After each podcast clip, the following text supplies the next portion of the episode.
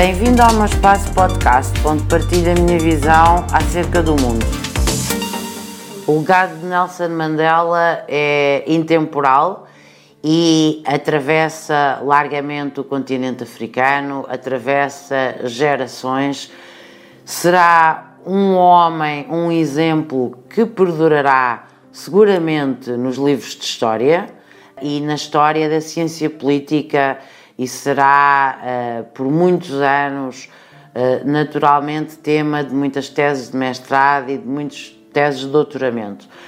Portanto, falar de Nelson Mandela, celebrar o dia de Nelson Mandela, se puderem, participem nas marchas que existem uh, para celebrar o dia de Nelson Mandela, elas são organizadas um pouco por todo o mundo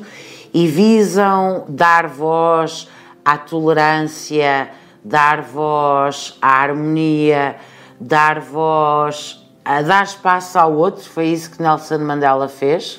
Ele conseguiu fazer uma transição pacífica, conseguiu trazer todos para o governo da África do Sul e conseguiu transmitir ao povo sul-africano e naturalmente ao mundo que todos contam. E com Nelson Mandela, as sul-africanas e os sul-africanos, independentemente de serem do ANC, independentemente de serem africanas, independentemente de serem zulus, de serem de Cape Town, de Pretória ou de Joanesburgo,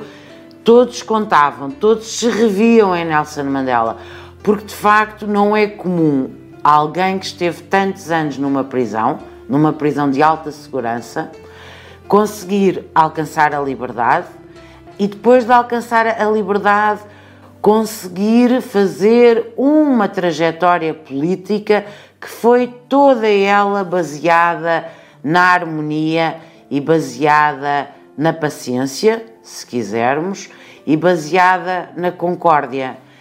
e com o diálogo como grande valor de Nelson Mandela. Portanto, o dia de Nelson Mandela será celebrado por muitos e muitos anos e é importante revisitar a história, ler os livros que se escreveram, ver os filmes. Há muitos filmes, eu destaco Invictus, mas há filmes, há documentários, mas é bom revisitar a história uh, nestes tempos políticos que vivemos com alguma conturbação, com algumas vozes mais inflamadas e posições mais extremadas. É muito bom ouvir as palavras de Nelson Mandela.